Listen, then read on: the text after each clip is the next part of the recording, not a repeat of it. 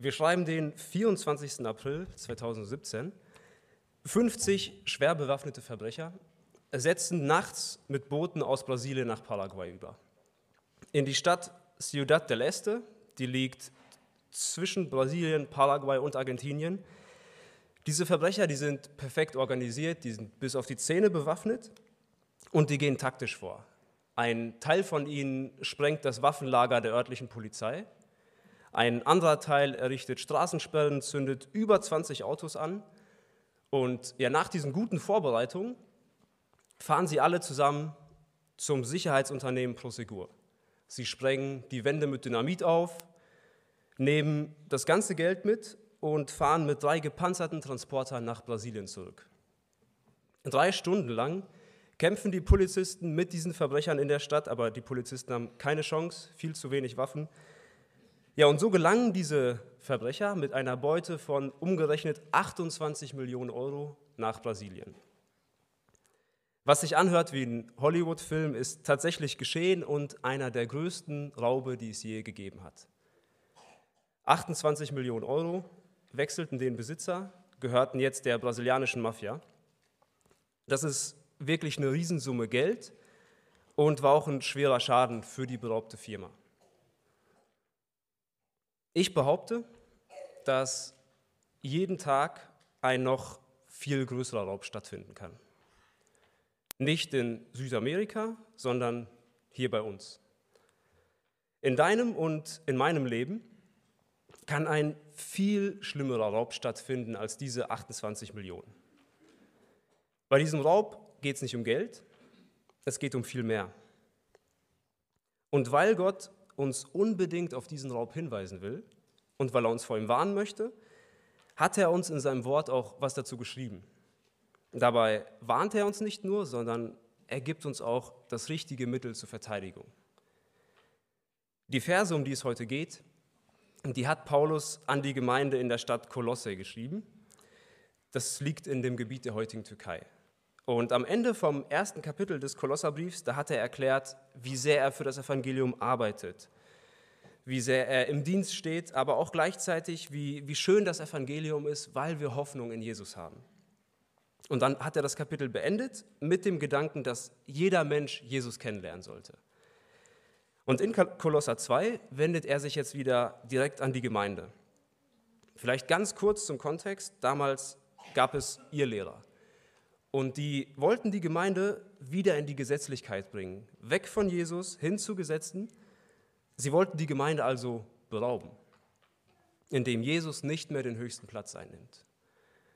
Und ja, das Thema der heutigen Predigt ist, lass dich nicht berauben. Genau um einen Raub soll es gehen. Und ja, mit diesem Wissen im Hinterkopf möchte ich jetzt den Predigtext lesen aus Kolosser 2, die Verse 1 bis 10. Ihr könnt gern mit aufschlagen oder hier mitlesen. In Kolosser 2, die Verse 1 bis 10. Ich will aber, dass ihr wisst, welch großen Kampf ich habe um euch und um die in Laodicea und um alle, die mich nicht von Angesicht gesehen haben, damit ihre Herzen ermutigt werden, in Liebe zusammengeschlossen und mit völliger Gewissheit im Verständnis bereichert werden, zur Erkenntnis des Geheimnisses Gottes, des Vaters und des Christus, in welchem alle Schätze der Weisheit und der Erkenntnis verborgen sind. Das sage ich aber, damit euch nicht irgendjemand durch Überredungskünste zu Zugschlüssen verleitet. Denn wenn ich auch leiblich abwesend bin, so bin ich doch im Geist bei euch und sehe mit Freuden eure Ordnung und die Festigkeit eures Glaubens an Christus. Wie ihr nun Christus Jesus den Herrn angenommen habt, so wandelt auch in ihm, gewurzelt und auferbaut in ihm und gefestigt im Glauben, so wie ihr gelehrt worden seid, und seid darin überfließend mit Danksagung.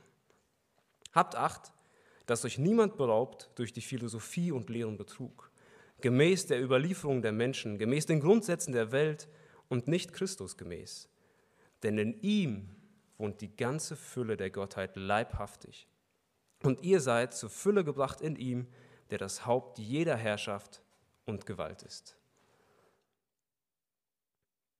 In Vers 1 wird klar, dass Paulus etwas will. Er will, dass die Kolosser etwas wissen. Sie sollen wissen, wie groß sein Kampf ist. Hier geht es nicht um irgendeinen so allgemeinen Kampf, sondern ganz speziell um die Kolosser und um die Gemeinde in Laodicea. Das war eine Stadt, die ca. 20 Kilometer von Kolosse entfernt waren. Die waren eng miteinander verbunden. Und wenn Paulus hier mit einem, von einem Kampf spricht, dann meint er was richtig Anstrengendes. Der kniet sich richtig rein für diese Gemeinden. Aber nicht nur für sie, hier steht für alle, die er nicht von Angesicht gesehen hat. Die Kolosser, die Laodicea, das waren alles Gemeinden, die hat Paulus gar nicht gegründet. Der, der kannte die nicht persönlich. Er kämpft hier also für Menschen, die er gar nicht persönlich kennt. Er, es geht hier gar nicht um persönliche Sympathie, die ihn motiviert. Er liebt Gott, er liebt seine Gemeinde und deswegen sind ihm diese Geschwister wichtig. Das zeigt die Liebe und die Hingabe für Gott. Ja, und worin bestand der Kampf? Zuerst in dem Brief. Er hat einen Brief geschrieben, er wollte den klar machen, ey, so läuft das Christsein, passt auf vor diesen Sachen, tut lieber diese Sachen, ich beschreibe euch Jesus. Also er schreibt ihnen einen Brief, das ist ein Teil seines Kampfes. Aber ein Großteil des Kampfes war Gebet. Das, da gibt es so ein paar Hinweise in Kapitel 1, die das zeigen, dass er viel für sie gebetet hat und dass das echt ein großer Teil des Kampfes war. Wie sehr interessiert uns eine andere Gemeinde, die vielleicht 30 Kilometer von uns entfernt ist? Oder allgemein andere Gemeinden in Deutschland oder Gemeinden in Europa, im Rest der Welt. Denn auch wir können für unsere Geschwister kämpfen, indem wir für sie beten. So wie Paulus hier gesagt hat, ich kämpfe für euch, ich, ich bete für euch, so können auch wir für unsere Geschwister einstehen, für sie beten, an sie denken. Das ist eine der ersten Waffen gegen den Raub, zu dem wir gleich noch kommen. Ja, und nachdem er erklärt hat, für wen er kämpft, geht es in Vers 2 um um den Sinn des Kampfes, damit ihre Herzen ermutigt werden, in Liebe zusammengeschlossen und mit völliger Gewissheit im Verständnis bereichert werden zur Erkenntnis des Geheimnisses Gottes, des Vaters und des Christus. Ihr habt bestimmt alle verstanden, was, was der Satz sagt. Ne? So einer der überladensten Sätze, die Paulus je geschrieben hat. Aber gerade deshalb steckt hier so viel für uns drin. Der erste Punkt, für den er gekämpft hat, sind ermutigte Herzen. Das Herz ist so ein Bild, es beschreibt so unser ganzes Wesen, unser Wollen, unser Denken, unser Fühlen. Das alles ist gemeint, wenn, wenn hier Herz steht. Hier geht es also um das geistliche Wohlergehen der Gemeinde. Die sollen sich nicht entmutigen lassen. Ja, wie gesagt, zu der Zeit gab es dort viele Irrlehrer, die, die sie berauben wollten. Sie wollten ihnen die Schönheit Jesu nehmen, die wollten sie zu einem Leben unter dem Gesetz verlocken und ich weiß nicht, was ihr denkt, aber auf den ersten Blick hört sich so ein gesetzliches Leben doch ziemlich reizvoll an. Man kann sich mit anderen vergleichen und wenn ich so ein bisschen besser bin, dann kann ich mich besser fühlen. Ich kann mein Gewissen durch das stumpfe Einhalten von Regeln befriedigen. Ich weiß, ich tue dies, das und das und dann habe ich mein Christsein für heute gelebt. Man kann äußerlich seine Pflichten erfüllen, man übernimmt vielleicht die eine oder andere Aufgabe und ich muss mich im Herzen gar nicht verändern lassen. Man kann echt guten äußeren Schein wahren. Aber Gesetzlichkeit ist das Gegenteil von dem, was Jesus möchte. Und deswegen war es so wichtig, dass sie ermutigte Herzen hatten. Sie brauchten diese Stärke, sie brauchten diesen Mut, um gegen diesen Raub der Ehelehrer anzukämpfen. Zweitens hat Paulus dafür gekämpft, dass sie in Liebe zusammengeschlossen sind. Sie sollten also vereint sein. Die Gemeinde soll eine liebende Einheit sein, die zusammenhält. Zusammengeschweißte und miteinander verbundene Gläubige, die Liebe zueinander haben, sind eine uneinnehmbare Festung. Ein Angriffspunkt, den Satan verfolgt, ist die Liebe. Er will, dass wir uns nicht untereinander lieben, dass wir kalte Liebe zueinander haben, dass wir distanziert sind, dass wir nicht zusammenhalten. Und das macht jeden Einzelnen von uns echt angreifbar.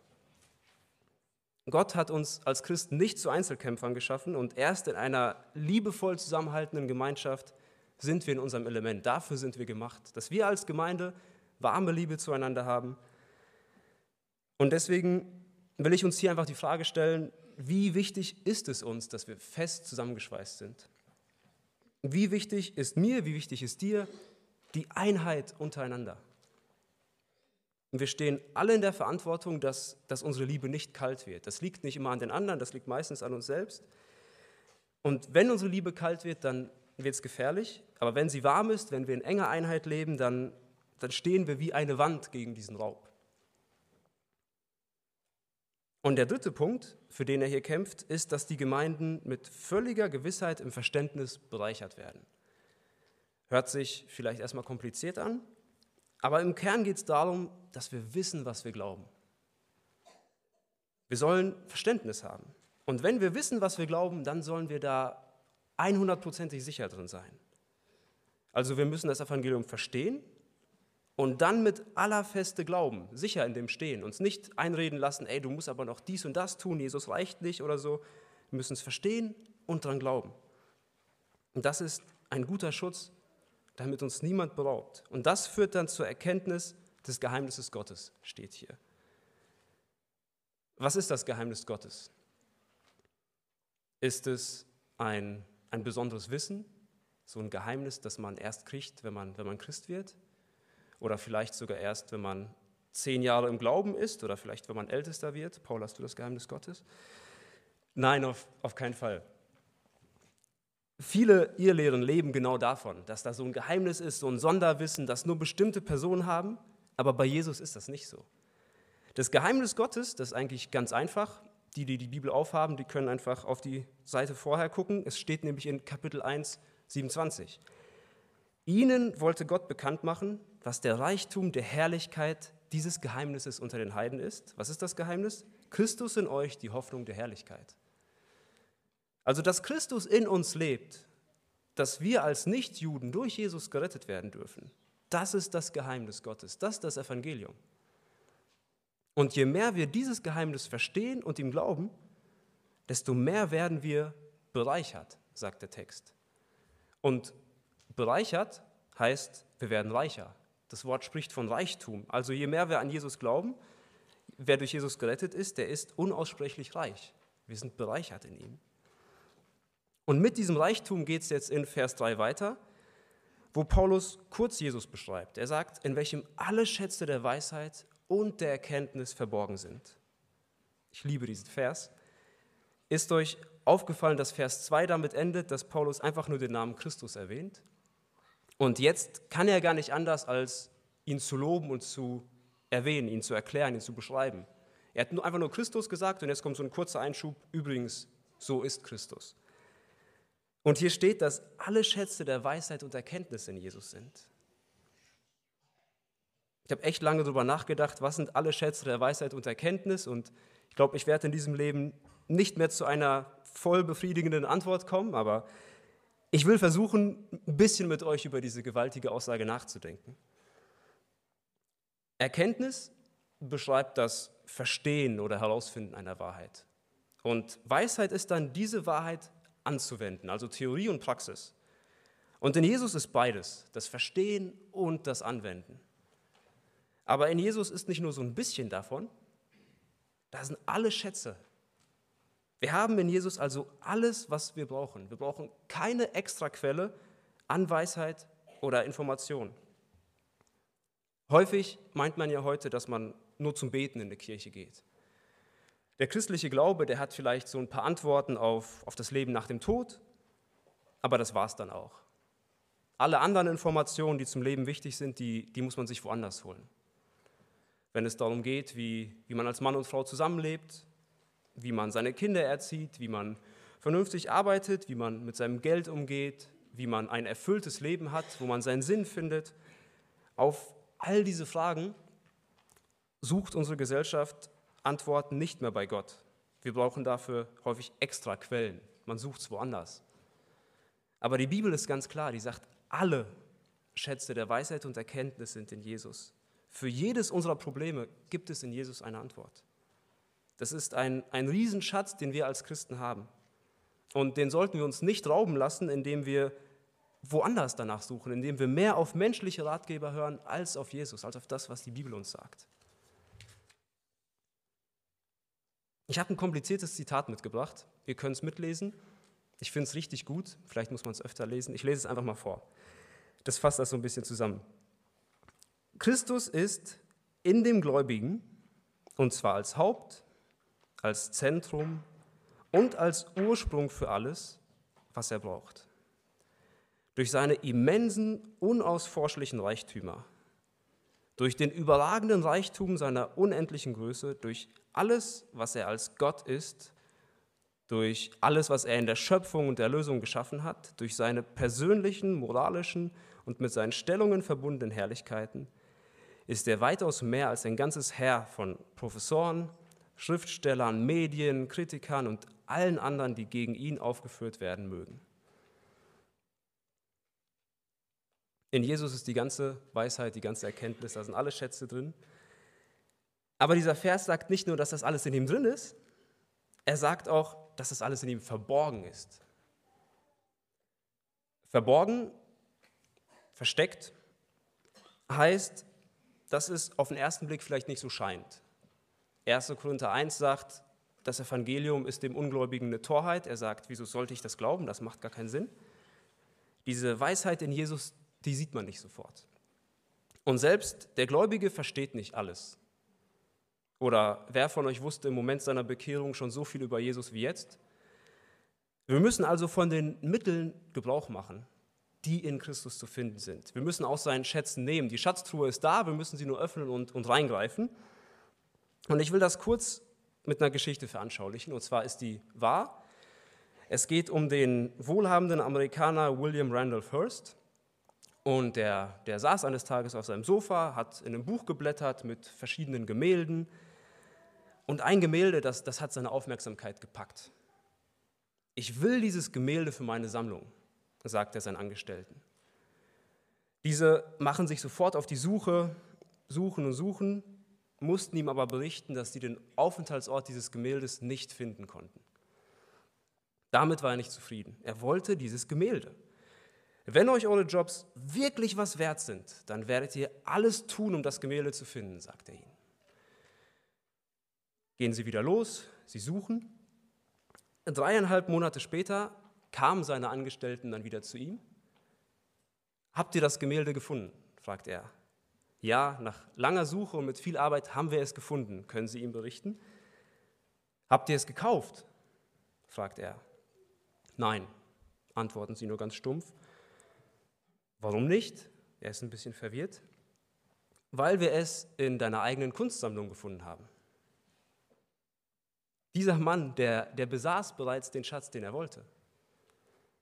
Das Gemälde, das gehörte ihm schon lange, das lag in irgendeiner Sammlung, aber er wusste es nicht. Es war in seinen Lagerhäusern verborgen, wenn ich mal das Wort aus Kolosser benutze. Und genau so ist die Weisheit und die Erkenntnis in Christus verborgen. Durch den Glauben an Jesus haben wir Anteil an Jesus.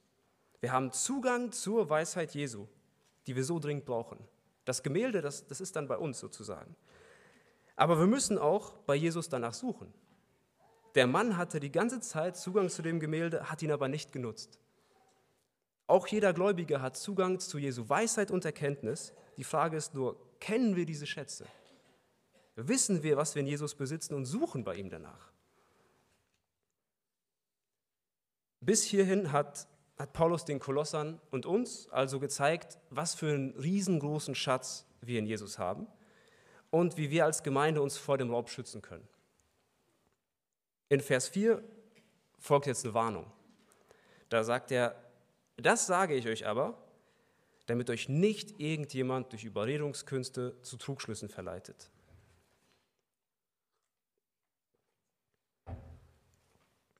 Er erklärt den Kolossern also alles, was sie in Christus haben, weil eine echte Gefahr vor der Tür steht. Die Gefahr ist, dass jemand sie zu Trugschlüssen verleitet. Obwohl sie Jesus kennen, obwohl die ganze Fülle in Jesus ist, können Gläubige verführt werden. Auch du und ich, wir können verleitet werden. Satan möchte uns die Fülle der Weisheit und Erkenntnis in Christus rauben. Und wir sollen uns stattdessen auf seine Lügen verlassen. Und der Weg, auf dem die Kolosser hier verführt werden könnten, sind Überredungskünste. Etwas hört sich also schön und weise an, ist es aber nicht. Der, da Verführer nicht mit der Wahrheit arbeiten können, müssen sie sich solche Tricks und Überredungskünste ausdenken. Anders geht das ja nicht. Anders glaubt denen ja keiner. Du musst die Lüge also schön verpacken. Vielleicht denkst du dir jetzt, kann ja sein, das damals in Kolosse so war, dass da Irrlehrer umhergezogen sind von Gemeinde zu Gemeinde. Aber bei uns ist das doch nicht so, dass da Leute von Gemeinde zu Gemeinde ziehen und irgendwelche Lügen verbreiten. Ja, das stimmt. Freut mich auch. Aber die Ehelehrer, mit denen wir heute konfrontiert sind, die sind viel unterschwelliger. Ein Beispiel. Ich weiß nicht, wer von euch gerne mal auf YouTube christliche Musik oder eine Predigt hört, aber so wenn man so diese Autoplay-Funktion anlässt bei Musik, merke ich das zum Beispiel ganz schnell, dann nach dem zehnten Lied bist du in so einem Bereich, wo, wo Glaube auf einmal mehr mit Emotionen und Gefühlen zu tun hat als mit Wahrheit und wo Gott sich nur noch um uns Menschen dreht, wo vielleicht auch Reichtum schnell mit Segen verwechselt wird. Ist das eine Form von Irrlehre? Auf jeden Fall. Wird sie uns professionell und mit allen möglichen Effekten und Überredungskünsten verkauft? Ich denke schon.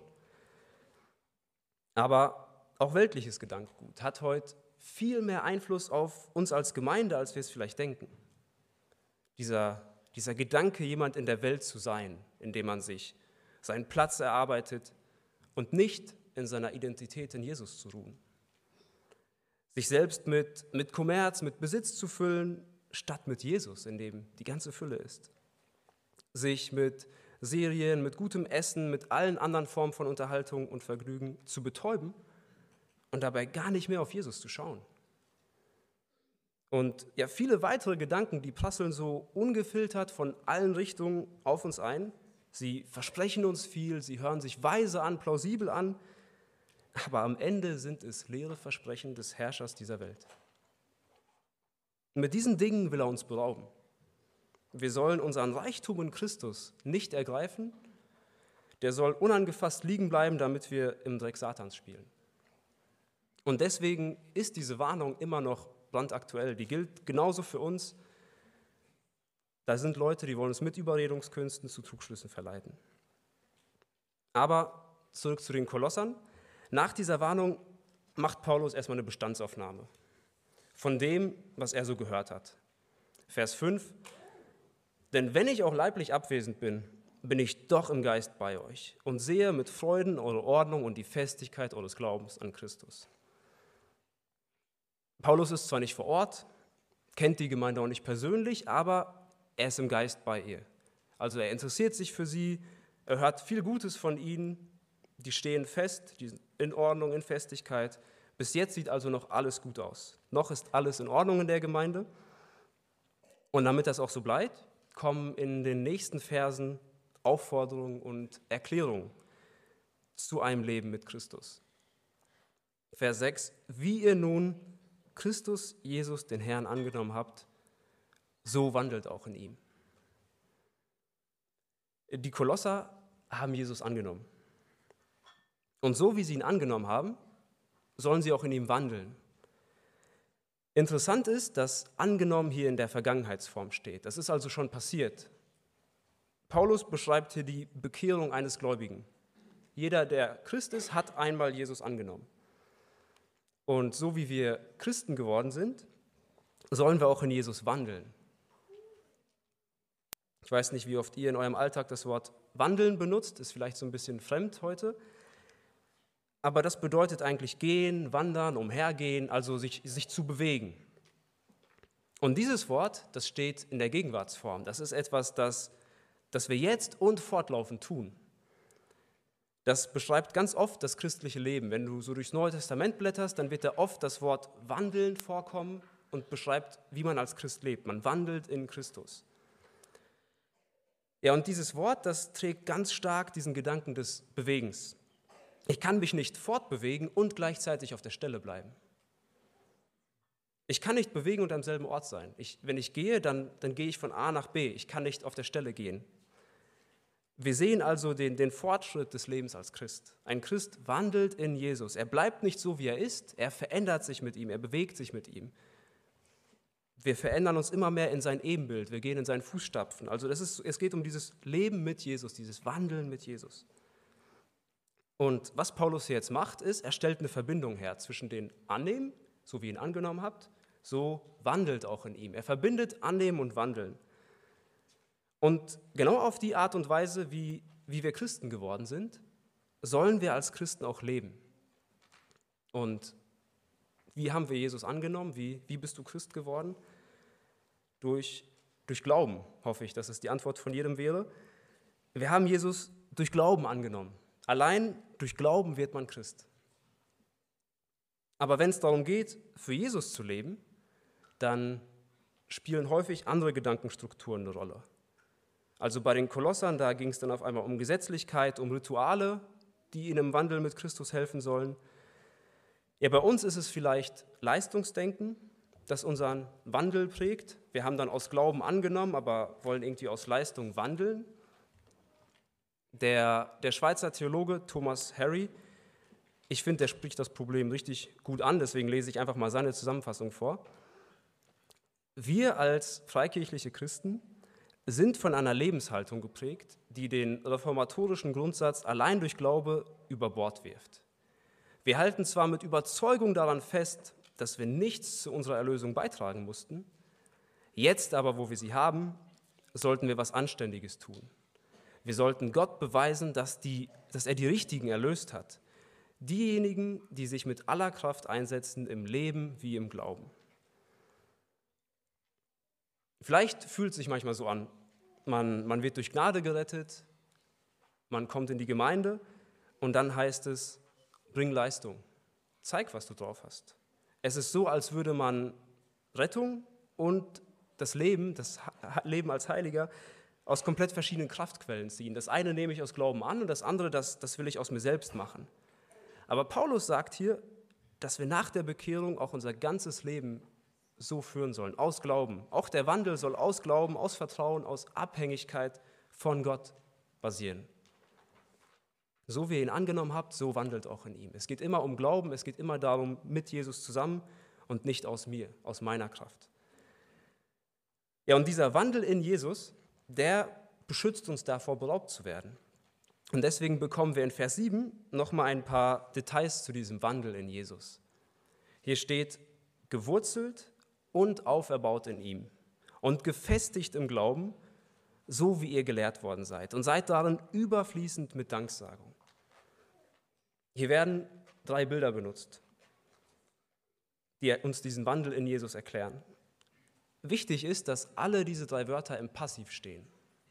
Es ist nichts, das wir selber tun, Gott ist der aktive Part. Wir werden gewurzelt, wir werden auferbaut und wir werden gefestigt. Wir tun es nicht selber. Das erste Bild kommt aus der Pflanzenwelt, gewurzelt. Das beschreibt einen Baum und dieser Baum, der ist fest verbunden mit dem Boden. Die Wurzeln, die gehen tief, tief, tief in den Boden und deshalb bleibt der Baum fest stehen. Außerdem wird der Baum aus dem Boden mit allen nötigen Nährstoffen versorgt. Gewurzelt steht in der Vergangenheitsform, das ist passiert. Jeder Gläubige, der wurde fest verwurzelt, als er Christ wurde. Wie ein Baum. Und das beschreibt unsere Position in Christus. Solange wir unsere Position kennen und solange wir sie wahrnehmen, sind wir davor geschützt, beraubt zu werden. Ja, und wie sicher und wie fest wir in Christus gewurzelt sind, das wird in Römer 8 sehr gut beschrieben. Ich will es einmal vorlesen. Römer 8, 37 bis 39. Das beschreibt einfach schön, wie gewurzelt wir sind. Aber in dem Allen überwinden wir weit durch den, der uns geliebt hat. Denn ich bin gewiss, dass weder Tod noch Leben, Weder Engel noch Fürstentümer noch Gewalten, weder Gegenwärtiges noch Zukünftiges, weder Hohes noch Tiefes, noch irgendein anderes Geschöpf uns zu scheiden vermag von der Liebe Gottes, die in Christus Jesus ist, unserem Herrn. Das beschreibt, wie, wie fest wir gewurzelt sind. Aber dass man gewurzelt wurde, das heißt auch, dass man jetzt heute gewurzelt ist. Das heißt, wir leben heute auch gewurzelt. Das beschreibt auch unser tägliches Leben. Alles, was wir tun, das sollte gewurzelt in Jesus passieren. Das sagt Jesus so schön in Johannes 15, ich bin der Weinstock, ihr seid die Reben, wer in mir bleibt und ich in ihm, der bringt viel Frucht. Denn getrennt von mir könnt ihr nichts tun.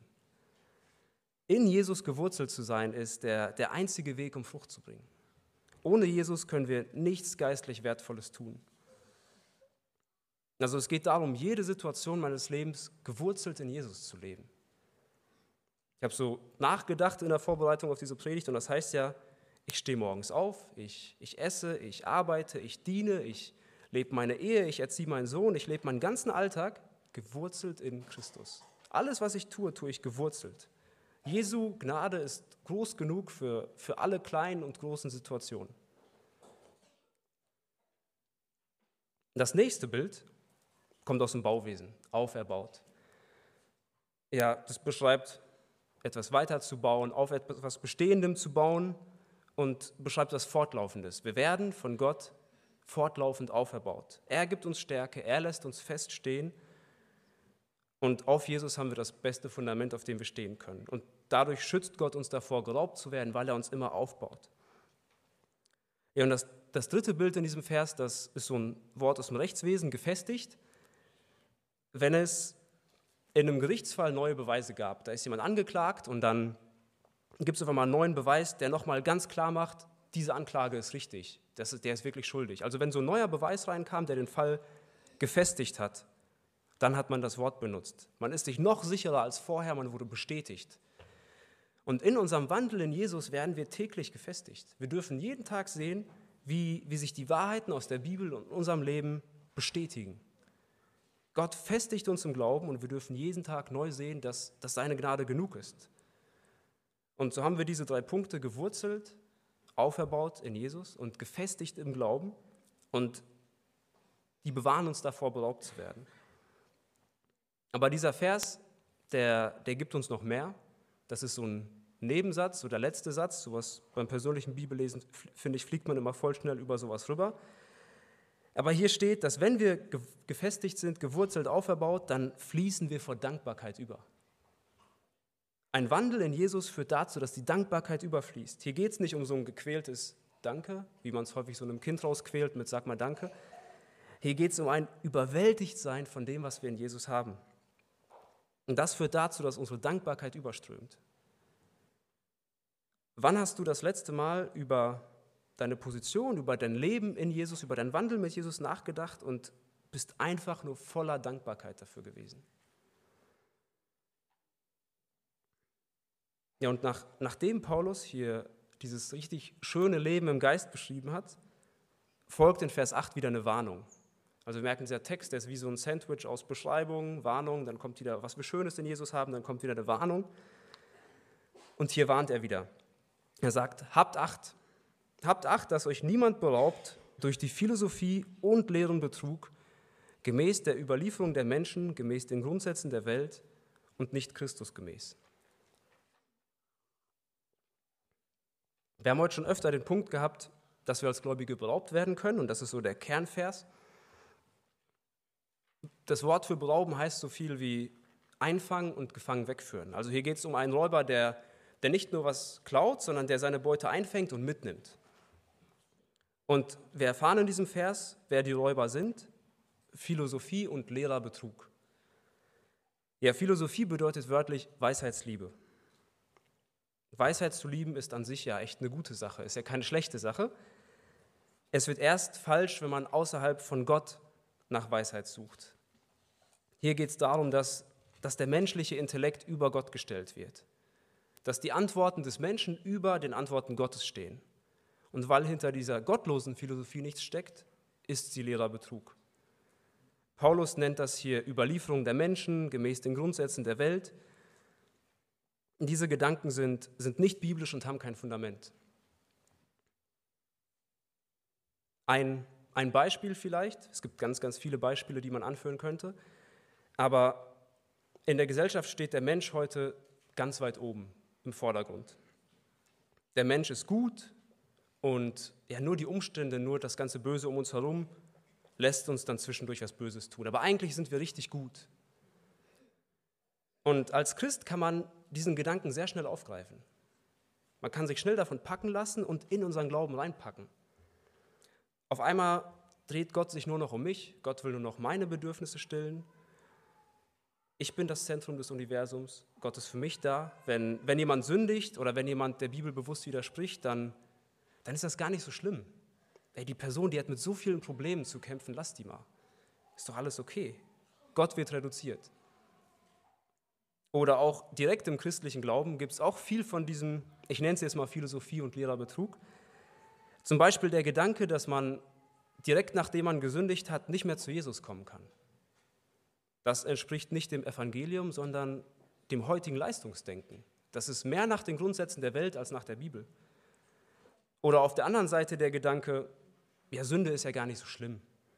Jesus hat sowieso dafür bezahlt. Auch das entspricht nicht dem Evangelium, das, das relativiert einfach, wie es auch oft heute getan wird.